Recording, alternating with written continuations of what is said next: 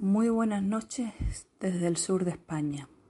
Este es el primer podcast que hago y aparte lo estoy grabando con el móvil con lo cual vais a poder escuchar todo el sonido de ambiente e incluso a lo mejor hasta mi gata maullar, por lo cual os pido disculpas. Si es que mmm, tiene esto un mínimo de audiencia y sigo haciendo podcast, prometo, prometo de verdad que los haré mejor y sin el ruido de ambiente, ¿no? Eh, porque parece que esta noche pues está la cosa un pelín movidita. Yo no tengo ni guion ni sé siquiera de lo que voy a hablar. Lo que sí sé es que siempre, siempre me ha gustado hablar y comunicar, que yo no sé si lo hago bien o si lo hago mal. Soy profesora de idiomas, pero actualmente no me dedico a ello, no por falta de ganas, trabajo en otra cosa. Pero bueno, ya sabéis cómo está el tema del trabajo, sobre todo para los que tenemos ya una cierta edad. Yo voy a cumplir 48 años, si Dios quiere, en septiembre.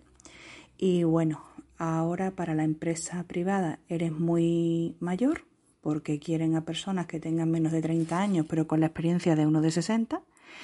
Y para la empresa pública, pues yo no sé qué deciros, porque yo Hace muy poquito que me he presentado a las oposiciones de secundaria en Andalucía porque se me notará por mi acento que soy del sur, creo que ya lo he dicho al principio. Y, y yo qué queréis que os diga, yo no esperaba ni muchísimo menos mmm, sacar sobresaliente, para nada, pero aprobar el examen sí, y por lo menos poder pasar a la segunda fase. Eh, voy a quedar como pretenciosa, seguramente, pero resulta que yo nunca había suspendido. Bueno, sí, suspendí una vez al final de la carrera porque estaba ingresada en el hospital y me quedó una para septiembre. Esta es la segunda vez que suspendo.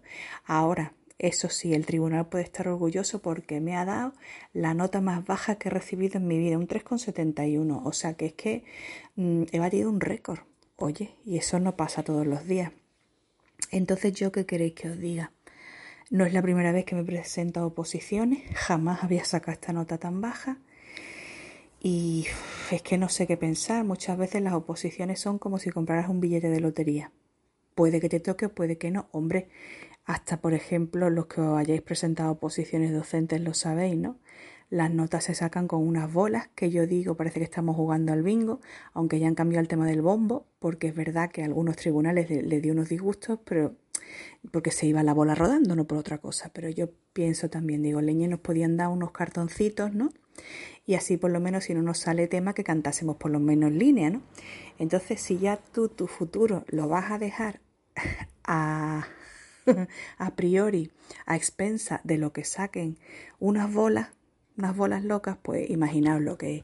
¿Que cuanto mayor mmm, preparación lleves mejor? Sí, por supuesto, pero eso no determina que te vayas a sacar la oposición. Luego entonces digo yo, bueno, ¿y qué hacemos? Empresa privada muy mayor, empresa pública está la cosa como está, está aún aquí como una especie de limbo, ¿no? Y si encima dicen que la jubilación la van a subir para nosotros hasta los 70 años, si no nos dan trabajo desde, vamos a suponer, desde los 40 y poco hasta los 70, ¿qué hacemos?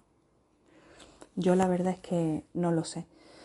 Entonces, bueno, pues son reflexiones que me, que me gusta hacer, ¿no? Así al aire, ¿no? Y nunca, y nunca mejor dicho. En fin, luego está también el irte al extranjero, que es algo que yo también he probado, pero me tuve que volver porque tampoco en el extranjero atan a los perros con longaniza y a no ser que tenga un perfil muy muy específico que esté muy demandado allí, es cuando puedes conseguir un trabajo que verdaderamente pues esté bien pagado, ¿no? Entonces, si a mí me preguntan, yo incluso como docente digo que yo animo a todo el mundo, a todo el mundo a que se prepare lo máximo posible, por supuesto, por supuesto. Pero que eso te va a garantizar una estabilidad económica y un trabajo en el futuro, no. Siento ser tan sumamente cruel o directa, eh, pero no, es que, es que es así. Luego, algunos no, algunas quisiéramos pegar un pelotazo y decir, bueno, pues abro un canal en YouTube y eso me va a ir mm, de muerte. No, hay unos pocos, hay unos pocos, hay unas pocas que, que, que lo han conseguido, pero no son la mayoría, ni tampoco con los podcasts. Yo estoy haciendo esto a ver porque Me gusta mucho hablar, me gusta mucho comunicarme, pero yo no creo que nadie a lo mejor en ebooks ni siquiera lo vaya a escuchar, ni que esto se vaya a convertir en un bombazo, ¿no? En fin, que ya os digo que cuando también está esta filosofía nueva del New Age, en la que yo caí, y yo caí enamorada de la moda juvenil, ¿os acordáis de esa canción? Yo caí, yo caí, mm, yo pensé que mis pensamientos creaban mi vida, pensaba imaginar, sentir para atraer ese trabajo deseado, para atraer esa pareja deseada, esa vida añorada. Oye, pero eso no llegaba, ¿eh? No llegaba, no llegaba, no llegaba y que, y que no ha llegado todavía, ¿no? Entonces yo empecé a pensar que a lo mejor estaba perdiendo mi, mi tiempo, ¿no? Y que estaba rodeada con todos mis respetos, con todos mis respetos, por charlatanes. Oye, que a lo mejor tienen su razón, pero conmigo eso no, no funciona pensamientos que pueden modelar, pueden crear tu vida, que dicen que todo lo que nos pasa en nuestra vida lo atraemos nosotros con nuestros pensamientos. Hombre, que pensar de una manera positiva ayuda, yo eso no lo voy a poner en duda, para nada. Pero que de verdad todo lo que ocurre en nuestra vida lo atraigamos con nuestros pensamientos. Entonces una persona que sufre una muerte violenta porque otra la mata o que sufre un accidente o que tiene una gran pérdida personal, ¿de verdad que todo eso se lo ha creado esa persona? Yo permitidme que os diga que yo tengo mis serias dudas, ¿eh? yo tengo mis serias dudas sobre eso, ¿no? Luego mm, hay también personas que dicen ser muy espirituales, pero tienen una lengua afiladísima, como un sable, y que parece que están por encima de todo, ¿no? Que están por encima del bien y del mal, ¿no? Esas maravillosas frases que te dicen no juzgues a los demás por comportarse mal contigo. Piensa, piensa lo que hay en ti que atrae a esas personas. ¿De verdad me estás diciendo eso?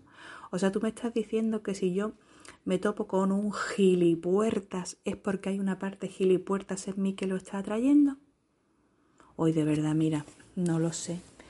Yo cada vez pienso más en esas cosas, ¿no? O como cuando eh, todo es maravilloso, todo es bonito, cualquier experiencia traumática la tienes que transformar en una cosa que, que te cambie sustancialmente la vida. Evidentemente, los palos que nos dan a todos y a todas la vida te van moldeando. Lo que pasa que algunos son tan profundos que te dejan sumidos en un, en un pozo, ¿no?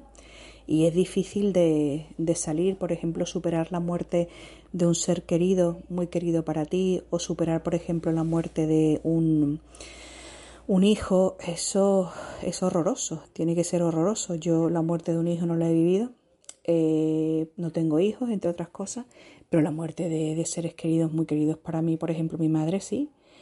Entonces, mm, que tú digas, hoy se me ha muerto mi madre, pero qué feliz soy, ¿no? Que sí, oye, que puede ser, que puede ser, ¿no? Que no te digo que no, pero es como si no estuviese permitido mm, el sentir emociones negativas, que no son negativas tampoco, que tampoco eso nos han, nos han enseñado a etiquetar las emociones como emociones negativas, emociones positivas. A ver, son emociones, entonces si tú tienes una pérdida de lo que sea, una pérdida económica, una pérdida personal, una pérdida material, una pérdida de un ser querido, lo normal es estar fastidiado. Lo normal es estar mal y lo normal es estar enfadado y lo normal es llorar y lo normal es sentirse mal. No decir, bueno, yo esto lo transformo y lo hago algo positivo. Que sí, que en un futuro no te digo yo que no. Pero habrá que pasar por eso. Habrá que pasar por eso. Entonces esto de, no sé, mm, yo conozco a alguien eh, que dice que a él se le ha muerto su hijo, pero que es la persona más feliz del mundo. Bueno, pues yo me quito el sombrero ante esa persona.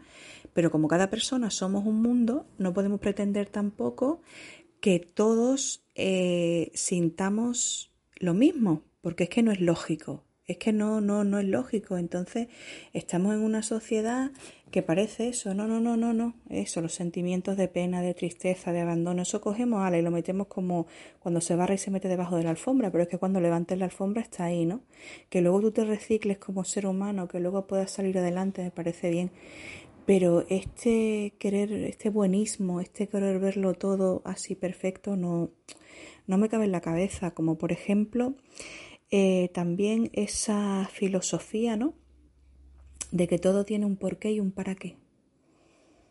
Pues tampoco lo sé. ¿Será que es que yo soy muy plana? ¿Será que soy poco inteligente o que no lo capto o que no es para mí? no lo sé, o como cuando se hace esa romantización de la pobreza, ¿no? Fulanita se levanta a las 5 de la mañana para ir a trabajar y saca adelante a sus tres hijos que viven en una chabola y tiene tres trabajos diferentes y los saca adelante. Eh, o Menganito se levanta todas las mañanas y anda 14 kilómetros para ir a la escuela y por las tardes trabaja para ayudar a la maltrecha economía familiar. Pues mira, mm, eso es una vergüenza que haya todavía hoy en día personas que viven en condiciones tan, tan duras, ¿no? Y te lo está diciendo una persona que tiene una vida buena, porque no me puedo quejar, y que estoy, digamos, en la cara más amable del mundo. En la cara más amable del mundo. Pero los gobiernos tenían que hacer algo también al respecto. Y eso, que siga habiendo muchas cosas que no entiendo, que muchas veces me planteo la validez que como ser humano yo puedo tener.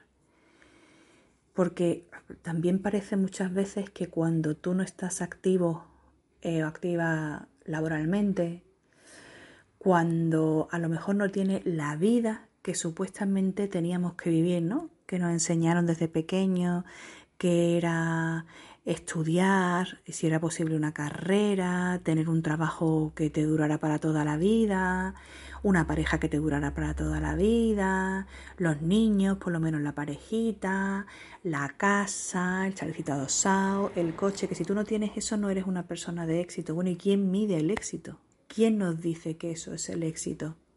¿Qué es el éxito? Pues para una persona será una cosa, para otra persona será otra. Pero es curioso muchas veces los clichés, el daño, el daño que suelen hacer, ¿verdad que sí? Y yo no sé si esto os interesa, dirá que ve la perorata que me está soltando la loca esta, que no tiene otra cosa que hacer y encima no se ha currado el podcast y estoy escuchando todos los sonidos de ambiente.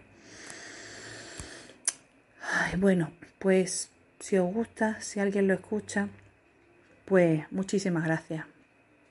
Y si es así, pues intentaré ir subiendo podcast acerca de reflexiones mías Mm, es como si lo estuviera hablando con un amigo, con una amiga, y las dejo ahí porque creo que aunque haya personas que piensen diametralmente opuesto a mí, también habrá personas que, piensen como yo y, ambas cosas pues son enriquecedoras.